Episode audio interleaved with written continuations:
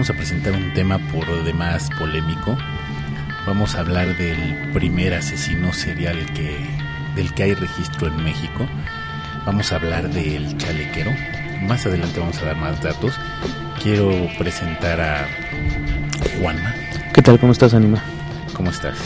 Pues aquí, mira, enterándome de cada cosa con el chalequero. Que con el Está muy chalequero bueno, y sí. estábamos precisamente hablando de, de que bueno el chalequero vivía por Peralvillo ahí vive mi y mamá. ahí vive tu mamá ¿no? y estábamos hablando precisamente de las mataviejitas que también por ahí tienen algo de vecindad ¿no? Sí, la, la detuvieron en, en Villacuapa. Ajá. eh, del otro, bueno, de uno de los lados de Miramontes. Yo vivo, y Omar también, vivimos del otro lado de Miramontes. O sea, del lado contrario de donde la agarraron. o sea que tuvieron suerte de que no los viera la mataviejitas porque se los agarra a ustedes No, porque también, mataba ¿no? viejitas, no viejitos. ah bueno Era eso una es ventaja. importante este también está aquí con nosotros Omar Carrasco Sí, ya, ya escucharon que llegué con ese. con ese ruidajo ¿Cómo estás, Anima Juanma? Un gustazo tenerlos aquí de nuevo y estar en esta cabina compartiendo micrófonos. Y sí, efectivamente, hoy tenemos una historia, pues por demás interesante, ¿no? Ya de muchos años, ya una historia que se puede considerar antigua en los anales de la Ciudad de México. De la Ciudad de México. Vamos a hablar de, Fran- de Francisco Guerrero, el chalequero. Esta persona no se sabe cuándo nació, pero sí cuándo falleció. Falleció en 1910, casi a los albordes del- de la Revolución Mexicana. Y es el primer asesino serial del cual se tiene registro en México. Parece ser que él tuvo, parece porque solamente registrados hay 20 asesinatos de prostitutas que él, él tenía un como un canon de matar prostitutas era una persona muy misógina y la y hay una persona que se salvó una anciana que tam- que no era prostituta pero que se salvó de, de las manos de él no Sí, así es. Fíjate, alguna información que estaba viendo es que él eh, mató a más de 20 personas, como bien decías, no hay una Eh, cifra Ajá. exacta porque no se llevaba un registro como se lleva ahora. Pero algo que leo es que las mismas prostitutas a las que él mataba le daban dinero a él para que se acostara con ellas, ah sí porque era un muy buen amante. un muy buen amante un vividor Sí, Un- un taur. un taur y aparte era una persona que no ocultaba sus asesinatos, o sea, él podía estar en alguna cantina, en algún bar, diciendo, es que yo maté a fulana y a perengana así, así, así, asado. La misma borrachera y el mismo lugar a veces hacía que las personas no creyeran en las historias que contaba Francisco Guerrero, ¿no? Este, estos asesinatos los más o menos los, lo- los hizo entre 1880 y, mil- y 1888.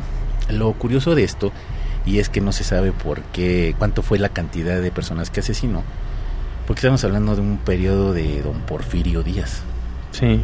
Entonces había muchos desaparecidos forzados, muchos desaparecidos para ir a, a- a Yucatán, para trabajar en, en, en Cananea, etcétera, etcétera. Entonces no hay una cifra exacta de cuántos pudo haber matado. sí. Y tuvo cuatro hijos. Sí. Tuvo cuatro hijos, sí. Tuvo cónyuge y cuatro hijos. O sea, Fíjate. el tipo tenía familia. Sí, al- algo que tenía para la cuestión psicológica de este personaje es que a pesar de que él mismo era una persona infiel, como tal, tenía muchas mujeres.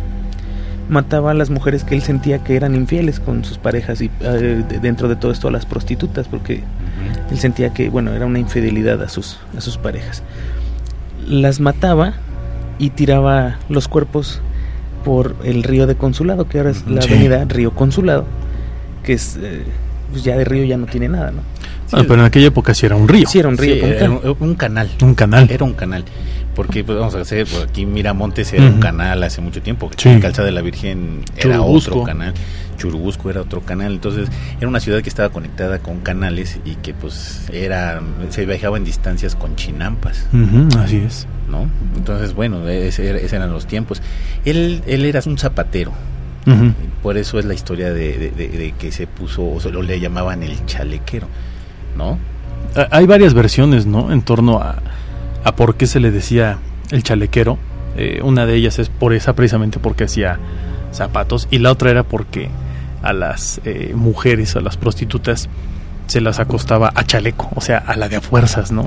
Hay muchas versiones en torno a la Otro que usaba precisamente como era una persona que tenía mucha verbor, verborrea, sí. Eh, usaba un chaleco de charro para precisamente atrapar o acaparar la atención de la, de la muchacha. Así es. Sí, fíjate, algo también, otra de las cuestiones por la que le decían así es porque él usaba unos chalecos muy cortitos, muy muy extraños para la época. Los chalecos en ese entonces tenían que ser a la cintura y él los hacía un poquito más eh, cortos.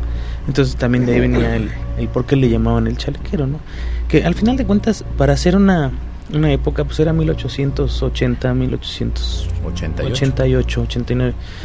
Y en esa época, bueno, contabas con una policía pues corrupta, corruptísima, pésima, muy poca policía y, policía que estaba dedicada a, matar personas y ocultarlas. Exacto.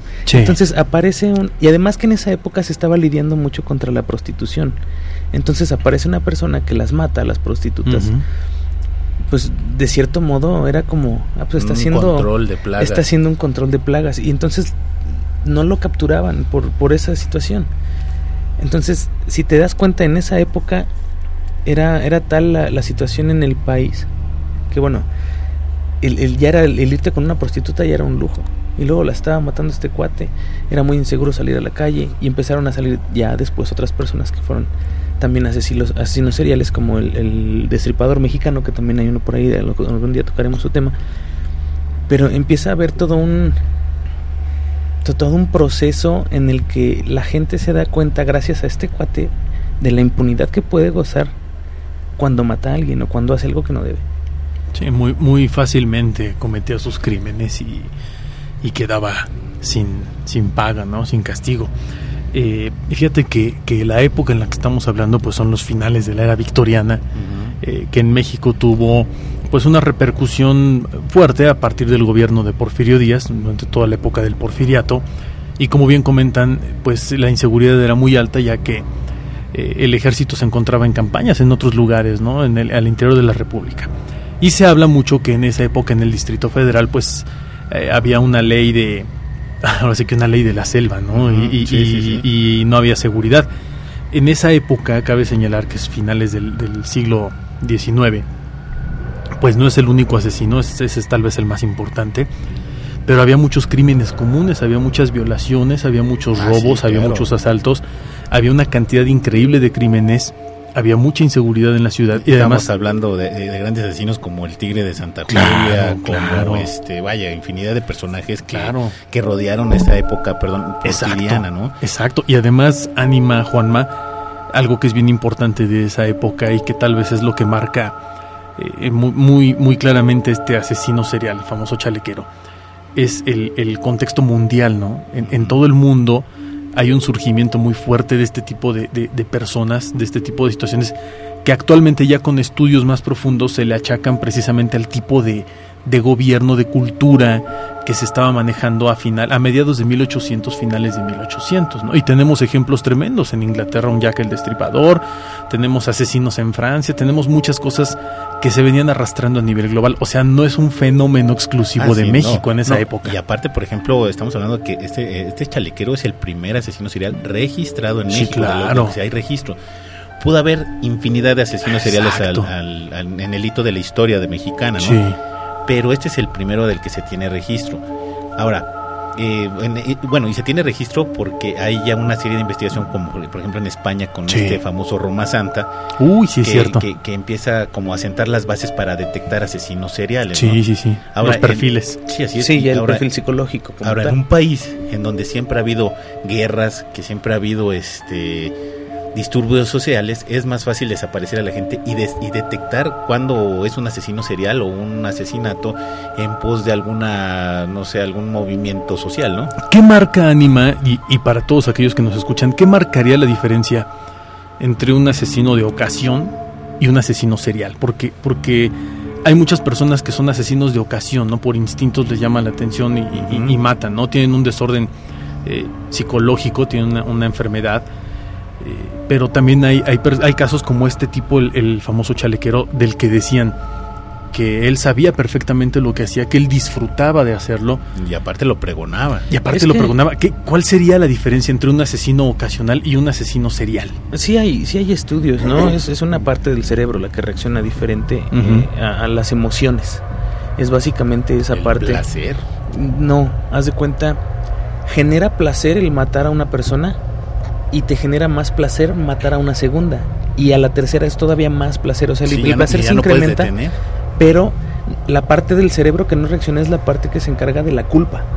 O sea, cuando no sientes culpa, no sientes remordimiento, o sea, fue... Sí, no, fue- no hay, no, hay un, no hay un concepto de deber, ¿no? Hay, hay un principio de realidad, pero no hay un- una noción de, de ética o de moral. Exactamente, entonces se convierte precisamente en esa parte, ¿no? En el disfrutar el, el- el asesinato y buscar a alguien, otra víctima, para volver a sentir ese placer. Es como, como estos asesinos que, que, bueno, de hecho él también lo hacía. Primero violaba a las prostitutas Sí. y después las degollaba. Así es. Entonces tenía un, un doble placer, por decirlo de alguna forma. No, Sí. primero tenía el placer sexual como, per se como tal. Y después ya tenía el placer de matarla. O sea, de, de- de tener el poder sobre lo que ya había ah, obtenido. No, cuando, cuando este tipo de personas tiene relaciones sexuales con una persona y luego la mata, tiene un, un doble, sen- una doble sensación de superioridad. Ujú. Primero la domina, la- la- tiene relaciones con ella y La después la, domina, somete, así la somete y la mata. Se habla mucho dentro del perfil de este tipo de, de homicidas sexuales, porque tienen ese perfil de, de- de- de asesinos sexuales, Sí. que en la infancia, en la infancia posiblemente sufrieron de abusos eh, sexuales o sufrieron de, de abusos por parte de los familiares o crecieron no sin las figuras paterna y materna y no tienen una, noción figura clara de la- materna una figura muy materna. estricta, ¿no? Claro, también, ¿Por qué? Porque estamos hablando precisamente de que la mujer era sola, la- el hombre siempre se iba a emborrachar, a, no sé, y la madre descargaba generalmente toda esa impotencia, todo ese Sí. coraje con los hijos. Así Sí, es. y ellos se convierten en asesinos de su propia madre. Que Exacto. no son, su- no son, no sea su madre, es una mujer. Sí, lo refleja. Que representa. Y, Es una y en cada proyección. asesinato ven reflejada a su madre, ¿no? No en todos los casos, eh, quiero quiero aclararlo. No, estamos hablando de un, de un promedio, de un común que ya se, se ha uno- platicado, ¿no? Uno demostrado, ¿no? Sí. Ahora, estamos hablando de, de los 1800, casi, no sé, 1800, casi el, el tiempo, los últimos 30 años, Ujú. 20 años de- del siglo XIX 19. y principio del siglo XX, ¿no? Entonces estamos viendo de que es una persona que le tocan varios movimientos fuertes en cuanto mm, a lo social se refiere Sí. una prerevolución, unos constantes, este, una constante inestabilidad este, económica del país. ¿Por qué? Porque todo el mundo quería tumbar a Porfirio Díaz a como diera lugar. Sí. Entonces Sí. había una restricción militar más fuerte. Como tú bien decías, o sea, era, eran asesinatos que en un país de doble moral pues no se reflejaban, o sea, se mataban a las prostitutas y como gobierno decías, bueno, yo tengo otras cosas más importantes en qué pensar o en qué fijarme eh, de, de estos asesinatos Claro. pero cada vez se iban haciendo más sangrientos. Y entonces ya había, ni modo que no vieras ya 30 cabezas abajo de un puente, ¿no? Sí, ya era, ya era muy O difícil. sea, ya era como algo que no podías taparle a la sociedad. Y es cuando la sociedad empieza a preguntarse, bueno, aquí ya está pasando algo raro, ¿no? Pero, pero fíjate qué interesante porque obviamente estamos hablando de una época en la que no hay internet, en la que no hay un medio de comunicación masivo, no hay radio, no hay televisión, obviamente. Todo se transmite a través de, boca en boca, ¿no? De palabra, del chisme. Yo, yo quiero pensar y me gustaría sentirme como en esa época por un momento. El terror de la gente de el gobierno no me dice nada, la policía no me dice nada, y, y la vecina y don Nachito y don Julio, el de la tienda, y me dijeron que hubo un muerto, una muerta, y que van dos y que van tres en la misma colonia. Imagínate el terror de las personas que vivían en esa zona y que a veces tenían que salir de noche o regresar de noche hacia, hacia sus domicilios. El, el pánico que vivía la gente en ese momento debe haber sido una, una situación terrible, ¿no? Para las- los ciudadanos. No, y deja de eso, o sea, aparte de que pues, son, son poblaciones, bueno, estamos hablando de poblaciones no muy grandes, sino estamos, son poblaciones un poco más pequeñas, en donde, pues bueno, estás, estás conviviendo hasta con el mismo asesino, ¿no? Sí, no sabe. a- a- eh, y el acuérdate mismo que en esa asesino época te el, cuenta sus historias. Sí, era, era el vecino, era el amigo, el panadero. A lo mejor era el. eh, en, en este caso, pues era el zapatero. Y, y como bien lo comentaban, él pregonaba, ¿no? Y presumía sus, sus trofeos. ¿Qué, qué, qué situación tan más complicada para una población que está desamparada? Pero además hubo otro problema, lo agarraron. O Ah, sea, sí, sí, una, una sí. prostituta lo retó a que se vieran en la calzada de Guadalupe. Esa fue muy interesante esa historia. Lo, lo desaparece esta mujer. Un vecino denuncia que se desaparece la mujer y la empiezan a buscar y encuentran a este cuate, lo apresan Y quién sabe qué pasa. 20 Los- años. no, lo sentencian a muerte, de hecho. Ah, no, pero esta es en la segunda. No, en la primera se supone que lo sentencian a muerte y después reaparece unos años después y empieza a matar de la misma forma.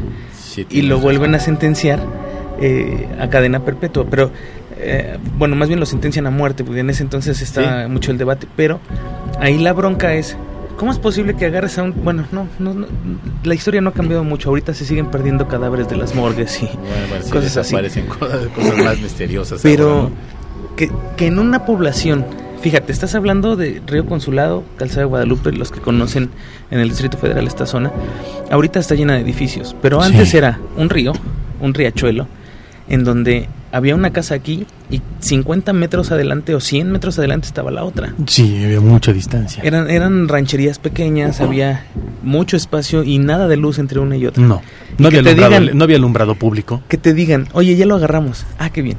Y cinco años después, diez años después, te digan, ¿sabes qué? Ahí está otra vez. Mira, ya, está me conté la, ya me conté la historia. Esto fue el 13 de febrero de 1988. Francisco Guerrero es arrestado. Ya para entonces Guerrero se jactaba abiertamente de sus crímenes dentro del mundo del arrabal. Sí. En un principio, como dictaban las leyes, fue sentenciado a pena de muerte. Pero el mismo Porfirio Díaz Sí. revocó la sentencia y lo sentenció a 20 años de reclusión en prisión en San Juan de Ulúa, Sí, bajo sí. la atenuante de que las víctimas eran textualmente Prostitutas. simplemente putas. Claro, dice así lo dice. Dice, y así después de cumplir íntegramente con su condena, salió en libertad a principios de 1908. Ahí está. Y fíjate, aquí hay otro dato, ¿no? Que incluso comenta que en 1904, por un error administrativo, le dan el indulto. Bueno, eso casi no se da aquí, pero... Eh, es- eh, eh, en aquella época era muy común Vuelve, sí, meter a la cárcel a la, calle. gente inocente y culpar a gente inocente y gente culpable que había cometido terribles asesinatos o crímenes salía salía libre, salía en libertad por un error administrativo. Era, era un, era un digo, sabemos que en la Ciudad de México eso nunca pasa. en la actualidad eh, Irónicamente, irónicamente ya no suceden, pero vaya, aquí incluso hasta hay fotografías que ustedes pueden encontrar. Hay una fotografía muy buena de cuando él estaba en Lecumberri cumpliendo 70 años en 1910, el mismo año de su fallecimiento.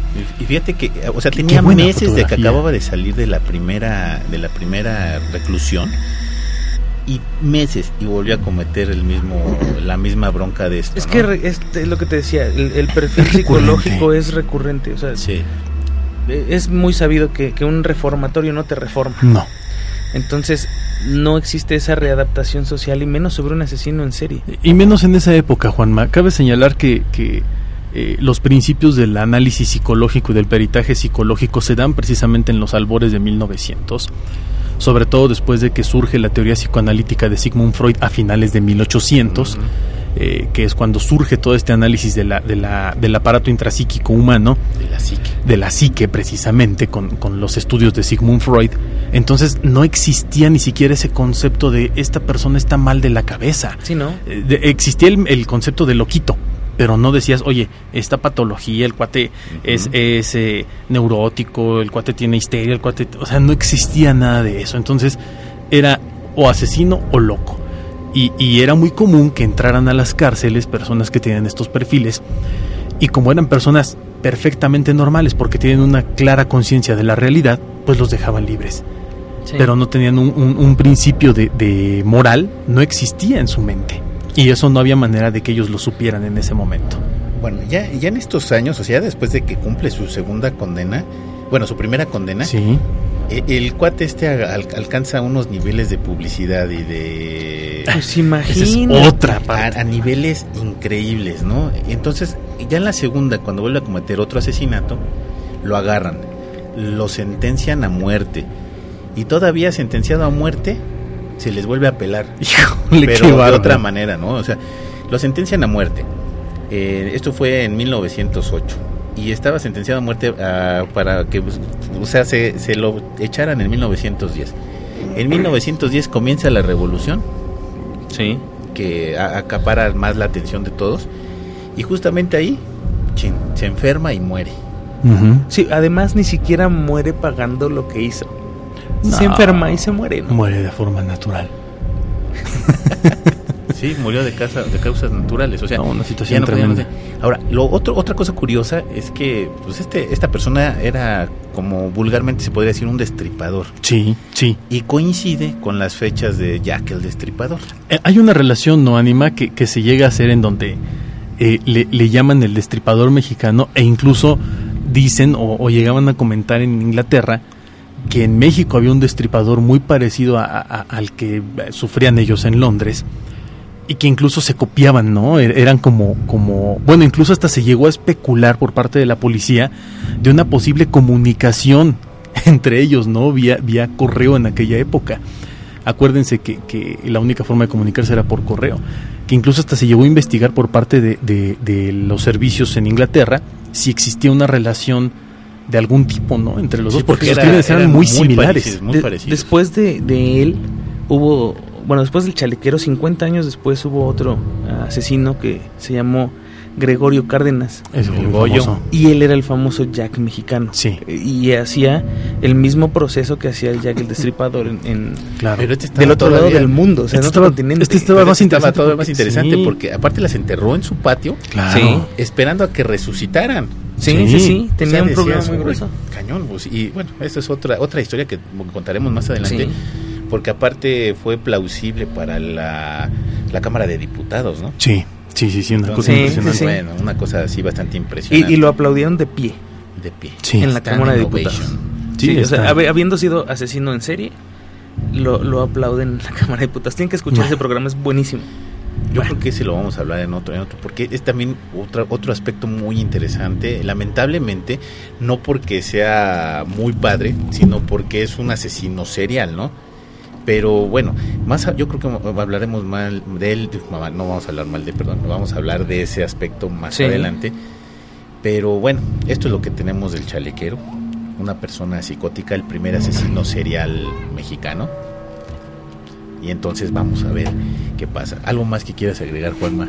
Pues no, nada más que, que estén realmente al pendiente de los programas que vienen. Eh, hay varios temas importantes. Por ahí tenemos eh, pendientes el de los eh, las razas extraterrestres, los grises, que vamos a platicar después. Está este. el de Nibiru, Nibiru planeta, el X, planeta X. Ajenjo, que se acerca a la Tierra. Y por ahí yo tengo algunas historias que contarles de lo que este, pasó. Esas aguántamelas. Las voy a aguantar, pero también pero aguántamelas para el próximo programa. Porque sí como ya estamos en, en las penumbras de, Día de, Muertos. yo creo que el próximo jueves vamos a contar una historia que tú tienes fantástica, Omar, que está bastante peleaguda, ya la platicamos, ya la oímos. hasta me, me acuerdo y me da miedo. este, yo creo que vamos a hablar de esa. Tenemos programa especial el viernes que viene eh, yo creo que también vamos a hablar algo parecido. Ahora va a haber más personas que puedan interactuar en el programa, que también tienen historias fascinantes. Por ejemplo, los, las personas que estaban aquí antes que nosotros en el programa de juegos y juguetes, pues ya no ya participaron una vez, pero también tienen historias increíbles. Sí, sí, sí, definitivamente vale mucho la pena escucharlos. Algo, algo último, nada más. a toda la gente que nos ha hecho el grandísimo favor de de descargarnos. Ya estamos disponibles en iTunes también para la gente que quiera.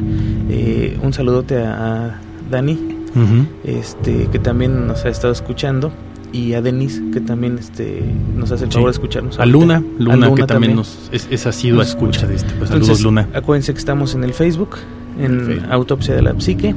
Y hoy mismo tienen las fotos del chalequero, porque hay unas fotos, o sea, muy buenas, Aparte de lo del caso, las fotos están muy buenas como para no verlas. Hay unos grabados incluso de posadas, ¿no? Muy, fíjate qué, qué, relevancia cultural tuvo en ese momento que hasta, hasta Posadas hizo unos grabados del chalequero. Y hay más asesinos seriales que, que, que, no están registrados.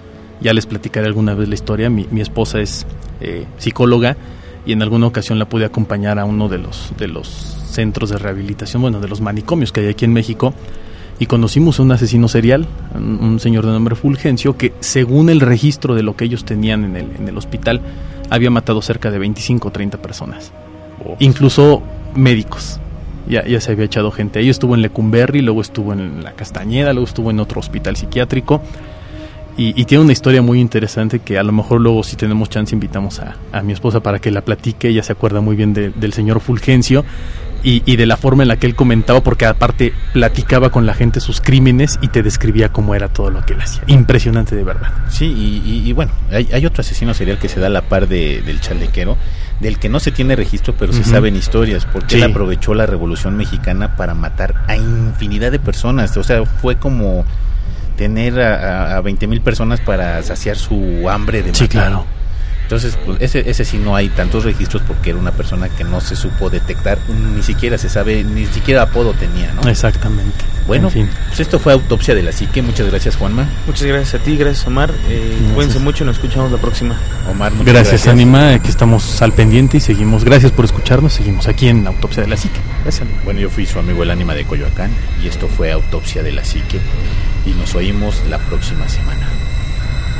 Adiós.